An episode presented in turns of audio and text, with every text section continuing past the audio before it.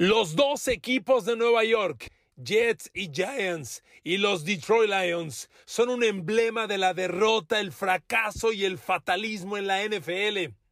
¿Habrá en el corto plazo la expectativa para que alguno de ellos salga de este camino? Queridos amigos, bienvenidos a mi podcast. Un abrazo. Gracias, muchas gracias, infinitas gracias por el favor de su atención. Aquí estamos en otro capítulo del podcast con otro tema interesante para platicar, porque con frecuencia mucha gente me escribe y me reclama, me dice, ¿por qué de estos equipos nunca hablas? ¿Por qué hay equipos de los que jamás se toca un tema? Y tienen razón. Así que hoy tocamos a tres que han sido emblema de la derrota en la NFL. Jets de Nueva York, Giants de New York y los Detroit Lions. Dios mío, qué fatalismo. ¿Cómo explicar lo perdedores que son estos equipos? A ver, empecemos por una cosa. Detroit tiene esa terrible etiqueta de ser uno de los cuatro equipos, uno de los cuatro únicos equipos de la NFL que nunca han jugado un Super Bowl. Dije jugado, no ganado. Ni siquiera lo han jugado. Los Jacksonville Jaguars, los Houston Texans, los Cleveland Browns y los Detroit Lions son los cuatro equipos que nunca han llegado a un Super Bowl. Bueno, Jacksonville y Houston pueden decir, caray, tenemos 20, 25 años de creación. 20 años de creación. Se entiende, son franquicias nuevas. Cleveland es un fracaso enorme y Detroit no lo es menos. A ver, de Detroit, déjeme darle otro dato que es increíble, de veras. Yo lo leo y me parece contundente. En lo que va del siglo XXI, que hablando de NFL son solo 21 años, puesto que la temporada del 22 apenas se va a jugar, en lo que va del siglo XXI, los Detroit Lions tienen nada más cinco temporadas ganadoras, de récord ganador. El 9-7 del 2000, el 10-6 del 2011, el 11-5 del 2014 y en el 2016 y 2017 que tuvieron 9-7 en años consecutivos y que increíblemente despidieron al coach Jim Cowell, que fue el que los llevó a esos dos récords. Fíjense, con Jim Cowell, que estuvo cuatro años, fíjense si aquí eso no hablar de racismo, y perdón, no me quiero desviar, pero Jim Cowell en cuatro temporadas con Detroit tuvo un 11-5, 2-9-7 y un 7-9. Jim Cowell nunca perdió 10 partidos o más, que hablando en el lenguaje de Detroit es algo común, pues esta temporada reciente perdieron 13, en la anterior perdieron 11, en fin. Con Cowell nunca ocurrió eso y sin embargo lo corrieron. Si uno no habla de racismo ahí, entonces ¿cómo carajos lo entiende? Y llegó un Matt Patricia que en dos años perdió 22 partidos. Bueno, un equipo perdedor. Detroit es emblema de la derrota, pero cuando usted voltea a ver a los Giants y a los Jets, no encuentra algo muy distinto. ¿eh? A ver, los Giants de Nueva York en las últimas cinco temporadas, agárrese por favor, en las últimas cinco temporadas han ganado 24 partidos en total. Sí, 4-13 en la pasada, 6-10, 4-12, 5-11 y 3-13 tienen efectivamente solamente, solamente, 20, dije 24, 22 victorias, corrijo, 22 victorias en las últimas cinco temporadas. Por Dios, amigos, es una vergüenza. Es el sinónimo de la derrota. Nueva York, pues todavía vive con la etiqueta del gran Eli Manning que les dio dos Super Bowls. Y no hay duda, la era de Eli Manning en los Giants fue brillante. Si bien Eli Manning sus últimas dos temporadas al mando de los Giants fueron 3-13 y 5-11, o sea, récords muy perdedores, amigos, ganar dos Super Bowls y ganarle los dos a Tom Brady, miren, en Nueva York, hay, en Nueva York, en Estados Unidos hay muchas rivalidades. Probablemente la más viva, la más cruel de todas las rivalidades, es Boston contra Nueva York, en todos los deportes.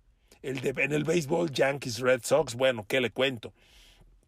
En la NFL, que los Giants con Eli Manning le hayan ganado dos veces a Tom Brady, eso tiene un lugar garantizado en el, en el sitio histórico terrenal de los Giants. O sea, Manning es, es, Dios para los Giants. Y eso salva un poco el siglo XXI de los Jets, que han tenido sus buenos años. Bueno, con Eli Manning tuvieron temporadas de 11-5, de 10-6, de 12-4, de 10-6, eh, como le decía, y el 11-5 también que, los metió a playoffs en el 2016. Pero en los últimos años, desde que se fue Eli Manning, este equipo no encuentra el rumbo. A ver, nomás vamos a dar un dato. Desde que se fue Eli Manning, los Giants han tenido ya cuatro entrenadores. Y conste, Eli Manning se fue en el 2018, ¿eh? 2018. Y, y, este equipo simplemente no encuentra el rumbo. Ya le decía, 22 triunfos sumados las últimas cinco temporadas. 4-13, 6-10, 4-12, 5-11 y 3-13. Y cuando usted voltea a ver a los Jets de Nueva York, híjole, la historia es un poquito menos mala que los Giants, pero casi tan mala como los Detroit Lions. O sea, los Jets de Nueva York no ganan 10 partidos desde el 2015. En lo que va del siglo, los, Jets han ganado doble dígito de triunfos solamente cuatro veces, cuatro veces, cinco veces. Cinco veces en 21 años, 10 triunfos. Tuvieron el 10-6 del 2001, el 10-4, el 10-6 del 2004, el 10-6 del 2006, el 11-5 del 2010. Toda esa época, que fueron con Herman Edwards, Eric Mangini y Rex Ryan coaches, más o menos, y, como coach y como coreback, buena parte de ellos, Chad Pennington y la otra Mark Sánchez, fueron un equipo respetablemente competitivo, respetablemente competitivo. Pero cuando se acabó Mark Sánchez, los Jets de Nueva York, por favor, o sea, los Jets de Nueva York han perdido 10 partidos o más, 2, 5, 6, 7, 7 años, 7 veces de los últimos 10 años. Repito, los, los Jets han perdido 10 partidos o más 7 veces en los últimos 10 años. Amigos, es, es, es una etiqueta pura y notablemente perdedora. Bueno, pero el podcast trata de pensar si alguno de ellos puede salir adelante la próxima temporada, puede dejar esta racha perdedora. Miren, no lo veo fácil. Primero, porque la competencia está muy brava. Hablando de los Jets, ellos tienen un problema. Están en la división de los Bills, que hoy debe ser el mejor equipo de la conferencia americana. Yo así tengo catalogado a Bills como el mejor equipo de la conferencia americana. Y como se enfrenta dos veces a los Jets, pues para los Jets ya son dos derrotas, ¿eh? Tienes a los Pats, que ya no son los de antes, pero los Pats le traen tomada la medida a los Jets. El año pasado le ganaron los dos y en un partido le interceptaron cuatro veces a Zach Wilson. Entonces, los Jets están además, no solo en esa división, sino en la conferencia americana, que hoy tiene una abundancia de talento y abundancia de corebacks. Entonces, para los Jets, que si bien los veo atractivos, el equipo empieza a mostrar cosas interesantes, la competencia, el entorno es sumamente complejo. Yo le diría, si pensamos en que los Jets puedan salir este año del récord perdedor, lo veo muy difícil. Lo primero que les digo es eso. Lo segundo que les digo es el rol de juegos. No, Dios mío.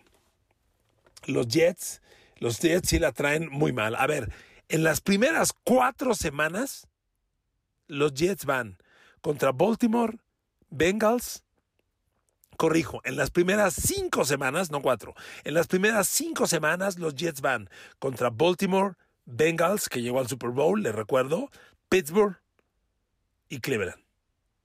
Sí, señor, en las primeras semanas. Está muy difícil. El calendario salió muy bravo. Ellos arrancan así la temporada, recibiendo a Ravens. Luego van a Cleveland, que no va a estar fácil, aunque seguramente no va a estar ahí Sean Watson. Luego reciben a Bengals, el equipo del Super Bowl. Van a Pittsburgh, reciben a Miami, que para mí es una incógnita. Y luego, fíjese, van a Green Bay y Denver en semanas seguidas. Reciben a los Pats, reciben a Buffalo y van a Boston a los Pats. Vean nada más, esta racha de Nueva York del 16 de octubre al 20 de noviembre, consecutivamente, van a Green Bay, van a Denver, reciben a los Pats, reciben a Buffalo y van a Boston contra los Pats. En seis semanas consecutivas, cinco semanas consecutivas. Dios mío, está muy bravo el calendario de juego. Los Jets para salir del mundo perdedor, tendrían que dar un paso importantísimo en talento. Pero a ver, aquí me voy al talento individual. Los Jets de Nueva York, de estos tres, son el equipo que más me gusta en cuanto a personal. O sea, los Jets, cuando eres equipo tan malo, tantos años, reclutas siempre alto en el draft. Y tarde que temprano, tienes que reclutar talento interesante. Y los Jets tienen, sobre todo ofensivamente, una colección de talento, quiero decirlo, muy interesante, de verdad. Eh, a ver, empecemos por los receptores. A ver, los receptores de Jets hoy son Corey Davis, primera de draft de los Titans, receptor de mil yardas, que lleva con ellos dos años. Segundo, Garrett Wilson, el receptor, que este año, si no fue el receptor más talentoso del todo el draft, fue el segundo más talentoso, porque los receptores más talentosos eran Drake London, que se fue a Atlanta, y Garrett Wilson. Aquí está Garrett Wilson en los Jets. Y el tercer receptor es Elijah Moore, que el año pasado, como novato de Old Mississippi, tuvo una temporada muy interesante. Elijah Moore, con todas las penas de los Jets, capturó 43 pases, 5 touchdowns y 538 yardas. A mí, este trío de receptores más el ala cerrada titular de los Bengals en el Super Bowl, CJ Usoma, que ahora es de los Jets. Oigan, el grupo de receptores, lo voy a ser honesto, es más talentoso que el de los Pats. Sinceramente. Repito, Corey Davis, primera de draft, Garrett Wilson, primera de draft, Elijah Moore, líder receptor el año pasado, y CJ Usoma, el cerrado de Bengals en el pasado Super Bowl. Este grupo es muy talentoso. Y espéreme, lo que da más a ilusión en los Jets a la ofensiva es la línea. Amigos, la línea ofensiva de los Giants es muy importante que el tackle derecho, Mekai Beckton, se consolide como una pieza sólida. Hay una mala, un mal reporte de él. En el último minicamp, que fue hace solo unos días, Mekai Beckton llegó excedido de peso. Y Mekai Beckton no es un cuate grande, es un gigante, es un monstruo. Mekai Beckton mide dos metros y pesa 150 kilos. Pero un chico como él, la gente dirá chico, ¿qué tiene de chico? Un joven como él, porque apenas va para su tercera temporada, si no se cuida, se excede en peso muy fácil y tiene que cuidarse. Es un chavo sumamente interesante, Mekai Beckton. Es pieza sólida. Eh, eh, además, los, los, los, Jets le quitaron a San Francisco al gar izquierdo Laken Tomlinson, titular sólido, y le quitaron a Dallas al gar Connor McGovern, y aquí lo van a usar de centro. Entonces, la línea ofensiva de los Jets tiene a Laken Tomlinson, titular en los 49ers, Mackay Beckton con todo el potencial de ser un All-Star, Connor McGovern, titular en los Cowboys, y completan Elijah Vera Tucker, un guard derecho que ha hecho cosas interesantes, lo recuerdo bien, segunda de draft del sur de California, los Troyanos hace tres años, que está ahí, y el tackle izquierdo, George Fand, es, es un poco la incógnita. Pero esta línea ofensiva tiene armas para ser muy competitiva, y si usted le pone el grupo de receptores que le dije, y espéreme, permítame continuar, el mejor corredor del último draft, Breeze Hall de Iowa State, fue reclutado por los Jets. Entonces tienes al mejor corredor, al mejor receptor, a un receptor primera de draft, otro gran novato el año pasado que fue Elijah Moore, al ala cerrada de los Bengals, a una línea ofensiva muy interesante con un titular de los 49ers, un titular de los Cowboys. Amigos, este ataque de los Jets depende de un hombre. Zach Wilson, como en cualquier equipo. Lo que haga el coreback es el futuro del equipo. Y Zach Wilson es una incógnita, porque la temporada pasada, miren, yo fui de los que lo aplaudió mucho en el, en el Combine hace un año, cuando fue reclutado primera de draft y segundo global de todo el draft de Brigham Young para los Jets. Sin embargo, su temporada de novato fue un desastre. Fue titular 13 partidos y lanzó nueve pases de touchdown y once intercepciones. Son números terribles. Tuvo partidos como el de los Pats, donde le interceptaron cuatro veces. A ver, cuatro intercepciones, Dios mío, en un partido. Pero bueno, honestamente, sigo creyendo que Sam Wilson es un chico talentoso. Va para su segundo año. Vamos a ver qué progresos tiene. Cuando usted lee sus números, todo está mal menos del 60% de pases completos, apenas 55% de completos. Eso es bajísimo. Promedió 179 yardas por partido. Ni 180, ni 200, Dios mío. Es malísimo eso, pero le vuelvo a decir, el grupo de talento que yo acabo de leer en la ofensiva, a mí me entusiasma. pensar que los Jets se puedan convertir en ganadores o en ganar ocho juegos este año, lo veo difícil porque el rol de juegos es una bestialidad honestamente. Una bestialidad. Para Zach Wilson es muy importante consolidarse en el coreback y lo que él necesita hacer es bajar las intercepciones. No puede tener tantas intercepciones, le decía en sus números, tuvo casi una intercepción por partido. 13 juegos, 11 intercepciones. No está bien eso. Él debe jugar los 17 partidos y sus si sus intercepciones son 10, 11, no está tan mal. Todavía casi una intercepción por juego, es decir, 17 partidos y acabar con 15, con 14 intercepciones, no está tan mal. Lo que está drásticamente mal es tener 9 pases de touchdown en 13 partidos. O sea, si eres titular 13 partidos, tienes que lanzar veintitantos envíos de touchdown. Esa tiene que ser la misión de Sam Wilson. Tener veintitantos pases de touchdown y 15 o menos intercepciones. Si él acaba 23-14, algo así, son números esperanzadores. O sea, sería un progreso importante. El coach Robert Sale conoce perfectamente que Sam Wilson tiene que limitar las intercepciones. Leído estrictamente como 11 intercepciones en 13 partidos es un dato malo, pero no es estrictamente malo. Se complementa con muy malo cuando te digo tuvo 11 intercepciones y solo 9 millos de touchdown. Ahí está lo grave. Pero le repito, es un chico muy talentoso yo le aseguro que el talento sigue ahí.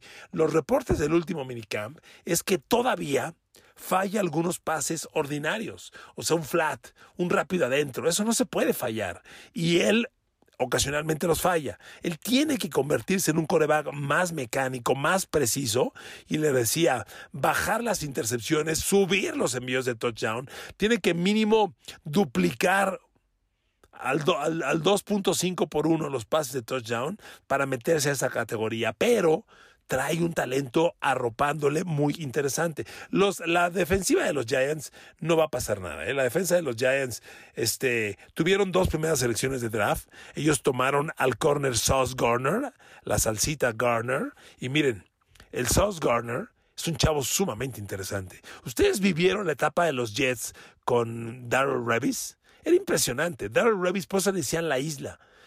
Con él no pasaba nada. No había receptor alguno que le pudiera completar un pase. Pues el Sauce Garner tiene expectativa de eso. En este draft reciente había dos esquineros con categoría de superestrellas, de fuera de serie. Derek Singleton, que se lo llevaron los Houston Texans, y el Sauce Garner. Y aquí está en los Jets.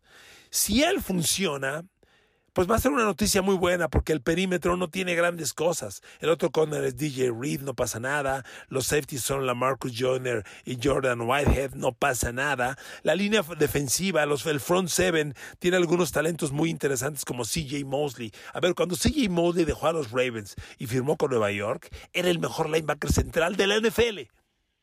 Sigue siendo muy talentoso, pero no tiene talento a su alrededor. Si Quiren Williams empieza a jugar al talento esperado, recuerden que fue una primera de draft cuarta global, ese chavo se supone que iba a dominar la liga. Si lo empieza a hacer sería muy atractivo. Pero yo no veo en la defensa de los Jets, a pesar de CJ Mosley, a pesar de Quinnen Williams y del novato Sauce Garner, no veo tanto talento como sí lo veo en la ofensiva. Por eso creo que los Jets deben ser un equipo que dependa del ataque y si el ataque mueve el balón, van a competir. Miren, antes que ganar juegos, tienes que ser un equipo que compita, que en la cancha des pelea y aspires a ganar. Y los Jets no lo han sido. Yo espero que den ese salto. Cuando veo a los New York Giants, híjole amigos, a los Giants los veo y les, le pongo cariño, le pongo entusiasmo y aquí veo muy poco talento. Muy poco talento, de verdad. O sea, los Giants llevan varios años haciendo las cosas muy mal pero sumamente mal. A ver, les recuerdo, amigos, ya se los dije, les recuerdo que los New York Giants han ganado 22 partidos totales en las últimas cinco temporadas. Es decir, promedian 5.2 victorias por temporada los últimos cinco años. Es increíble. De veras, es increíble. Un equipo sumamente perdedor, que en estos últimos cinco años, como le decía, han cambiado de coach y de coach y ya tuvieron al coach McAdoo, al coach español, a Sharmer, a Joe Josh y ninguno lo sacó adelante. Es un equipo donde los super talentos como Saquon Barkley nunca dan color y donde sobre todo la inestabilidad de Daniel Jones, el coreback, es la clave. A ver, Daniel Jones lleva tres temporadas como titular de coreback en los Jets. Tres temporadas. En esas tres temporadas suma 29 intercepciones. 29 intercepciones en tres temporadas. Son casi 10 intercepciones por temporada. Y solo tiene 15, 45 pases de touchdown, que son 15 por, por temporada. Es decir, en promedio, Daniel Jones, desde que llegó a la NFL, en promedio tiene temporadas de 15 envíos de touchdown y 10 intercepciones. ¿Con eso qué haces en la NFL? Nada, nada, absolutamente nada.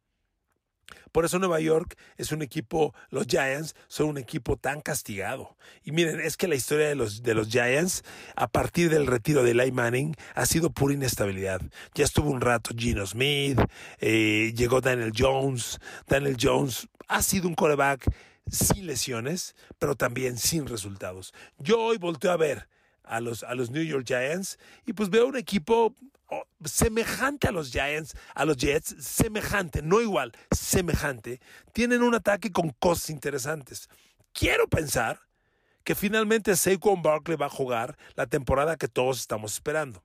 El grupo de receptores, con todo y que ya se fue Odell Beckham Jr., yo recuerdo cuando los receptores de Giants hace muy poco eran Odell Beckham Jr., Sterling Shepard, Evan Ingram, y yo decía, oye, es un grupo bien interesante y lo sigo sosteniendo. Nunca dieron resultados. Bueno, hoy los receptores son Kenny Golladay, que tuvo grandes años en Detroit, Sterling Shepard, para mí el talento está ahí, y ahora es Kedarius Tony, que no ha dado resultados, pero fue una primera de draft. No hay ala cerrada. Yo no creo en Ricky Seal Jones como el gran ala cerrada. Y la línea ofensiva que ha sido eternamente mala, confía en que la primera de draft de este año, Evan Neal, sea el tackle que ellos esperan, porque el tackle izquierdo ya lo tienen con Andrew Thomas, que lleva dos años mejorando. Andrew Thomas y Evan Neal, si son la pareja de tackles que todo el mundo espera, ok, qué bueno. Ojalá, pero el resto de la línea, híjole. El centro es Joseph John Feliciano, que era de los Bills. Mark Lewinsky, uno de los Gars, no pasa nada. Joshua Ceru, el otro, no pasa nada. Y miren, amigos, ahí les va lo complicado. Los Giants, no tan grave como los Jets, pero también tienen un arranque de temporada muy bravo. O sea, ellos arrancan visitando Tennessee. Después reciben a Carolina, van a pelear. Reciben a Dallas, todo indica que pierden. Y luego reciben a Bears. Aquí me detengo. De las primeras cuatro semanas, hay dos partidos probablemente ganables. El de Carolina y el de Chicago. A ver, ¿qué tal si Giants arranca la temporada 2-2? Eh, sería una buena noticia. Ojalá lo consigan. Porque después se pone como color de hormiga. ¿eh? Van a Green Bay, reciben a Ravens, Van a Jacksonville, ok. Van a Seattle, que sigue siendo un territorio difícil, aunque ya no es el Seattle de antes. Reciben a Houston, a Detroit, van a Dallas, Washington, Filadelfia, Washington otra vez, Minnesota, y Colts de Indianápolis y para cerrar en Filadelfia. No es un rol de juegos tan violento como el de los Jets. Ya ve usted cómo el, el, escenario de los Jets sí está sumamente bravo. O sea, la competencia que tienen los Jets es muy brava. Por eso yo dudo mucho que los Jets puedan pensar o soñar con empezar a conocer un récord ganador. Los Giants no tienen un rol de juegos tan bravo. Pero amigos, el talento no está ahí. Yo veo muy inestable, sobre todo por el punto del quarterback. A ver, Daniel Jones, ¿bajo qué argumento usted o yo compramos la idea de que vienen tiempos mejores? Hoy, otra vez, viene cambio de sistema. Un, problema que hay con los quarterbacks novatos es que les cambias el sistema. A ver, Daniel Jones llegó y como novato tuvo de coach a Pat Shermer, un sistema. Al segundo año corren a Shermer, viene Joe Judge, cambio de sistema. Ya corrieron a Joe Judge. Ahora viene otra vez, viene Brand Dable de Buffalo y otro cambio de sistema. Va a ser la cuarta temporada de Daniel Jones y el tercer sistema distinto. No lo puedes asimilar, dominar, practicar, perfeccionar. Es imposible. Eso sí juega en contra del coreback. Pero amigos, cuando tienen los números de Daniel Jones, que ya le decía yo, pues por Dios, su temporada de novato tuvo 24 de touchdowns, 12 intercepciones. Como que varios dijimos, híjole, parece que este chavo sí tiene talento. Con esos números, 24 touchdowns, 12 intercepciones, cualquiera se ilusiona, concedo. Pero el segundo año bajó los touchdowns de 24 a 11 y tuvo 10 intercepciones. Una temporada de 11 y 10 es basura. Y la temporada pasada, que fue su tercera, todavía bajó más los touchdowns, los bajó a 10 y tuvo 7 intercepciones. Si bien son pocas intercepciones, de cualquier manera, amigos, este, eh, son muy pobres números. Hay que hacer notar que la temporada pasada Daniel Jones jugó 11 partidos y, y con 11 partidos tener 10 de touchdown, 7 intercepciones, híjole, realmente son números muy pobres. Y si usted voltea a ver la defensa de los Giants, pues tampoco hay como que expectativas de que muy dominante. Sí hay talento interesante. Miren, Giants tuvo, al igual que Jets, dos primeras de draft. Y así como tomó a Evan Neal, tomó a Kayvon Thibodeau, un ala defensiva de Oregon que debe ser un jugador muy interesante. Kayvon Thibodeau se va a sumar a la línea al lado de Leonard Williams, otro jovencito muy talentoso. Si estos dos empiezan a jugar al nivel, Nueva York puede empezar a desarrollar cosas interesantes. Yo veo a los linebackers y digo, si sigue ahí Blake Martínez es que las cosas no van bien. Blake Martínez lleva muchos años, pero nunca ha sido una garantía. Y el jovencito así, y tuvo cosas atractivas atacando corebacks el año pasado. Vamos a ver si los puede desarrollar. Y del perímetro, pues lo más ilusionante es Xavier McKinney, el safety fuerte, que es un chavo que promete hacer cosas talentosas. Pero por Dios, amigos, usted revisa la, la, defensa de los Giants y hay muy pocas cosas que valgan la pena, honestamente. Fue un equipo que totalizó, usted sabe lo importantísimo que es presionar corebacks, totalizó 34 capturas de coreback. Eso es dos por partido. Es poco es honestamente poco mediocre. Y cuando no hay presiones al coreback, tampoco va a haber intercepciones. Por eso los Giants interceptaron 15 pases. Y mire que no está tan mal, ¿eh? No está del todo mal. Siendo 17 partidos, interceptar 15 pases no está tan mal. Yo les he dicho varias veces, un equipo, una defensa buena intercepta un pase por partido. Y que Giants tenga 15 en 17 juegos no está tan mal. La bronca es que necesitas mejorar la presión. Y para ello, la esperanza es Kayvon Tíbodo. Pero amigos, concluyendo Giants, si yo voy a pensar que los Giants ya van a dejar el mundo de las derrotas y van a ser equipo de doble dígito de victorias o de récord ganador de 9-7, la respuesta es no.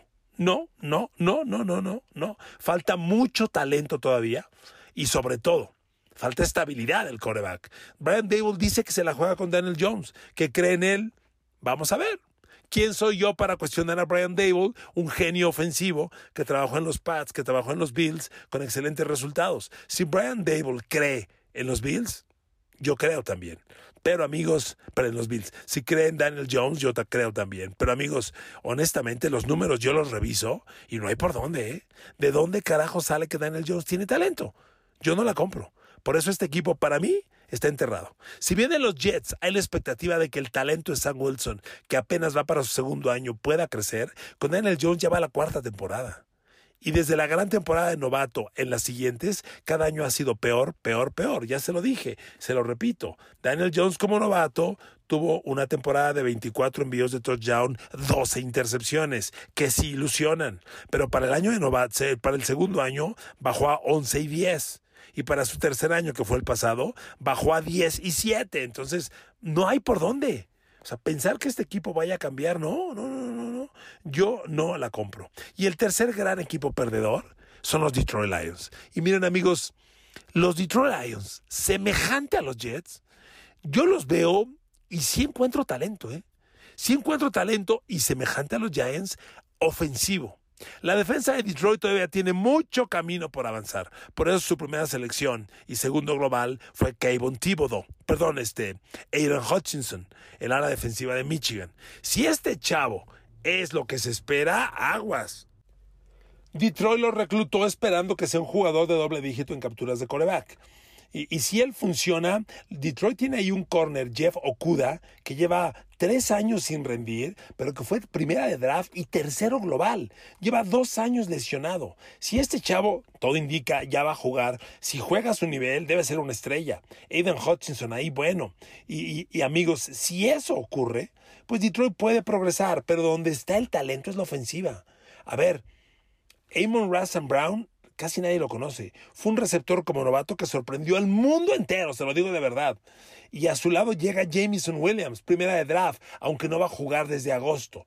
Va a tardar en llegar porque está recuperándose de una fractura de ligamento cruzado anterior. Pero es un talento, un, un talento excepcional. Es un chavo multitalentoso, Jameson Williams. Y el tercero es DJ Chark, que siempre tuvo cosas interesantes en Jacksonville. El cerrado TJ Hawkinson tiene mucho talento. Y espéreme, la línea ofensiva de Detroit tiene tres primeras de draft. Los dos tackles, Taylor Decker, el izquierdo, y Penny Sewell del año pasado, rocas sólidas, lo que le digo. Y el centro, Frank Ragnow, mucha gente lo pone hoy como el mejor centro del draft. Cuando tienes esta línea ofensiva, compites. La clave está en Jared Goff. Jared Goff ya tiene muchos años y debe rendir. Pero amigos, pensar que Detroit se convierte en un equipo ganador cuando su calendario de juegos tiene un arranque cómodo. Detroit recibe a Filadelfia en jornada 1, es competible, es ganable. Semana 2 recibe a Commanders de Washington, es ganable. Va a, Minnesota, que lo conoce bien, es competible. Después recibe a Seattle, es competible. Y luego va Pats, que lo va a competir. O sea, de las primeras seis jornadas, Detroit compite muy bien. Si Detroit estas primeras seis jornadas va 3-3, 4-2, sería maravilloso. Vamos a ver cómo ocurren las cosas, pero después se pone muy bravo. Detroit no tiene nivel para competirle a Dallas, que lo visita. Recibe a Packers. Vamos a ver, es rival divisional y eso empareja las cosas. Y, este año Detroit cruza división en la americana y le toca Bills. Lo va a perder. Le toca Pats, Miami, Jets. Y, y pues miren, el resto del calendario no está tan bravo porque son un equipo perdedor. Pero. Amigos, de, concluyendo, de estos tres equipos, si hay que pensar que alguno se acerca al récord ganador, me quedo con Detroit. El 2 sería Jets, pero no lo va a hacer porque tiene un rol de juegos bravísimo y al que veo más retrasado de estos tres es a los Giants. Eso sí se los digo de verdad. Queridos amigos, gracias por su atención. Y aquí estamos tocando hoy los equipos del fondo de la NFL, que también tienen su corazoncito. Abrazo para todos. Gracias por escucharme y que Dios los bendiga.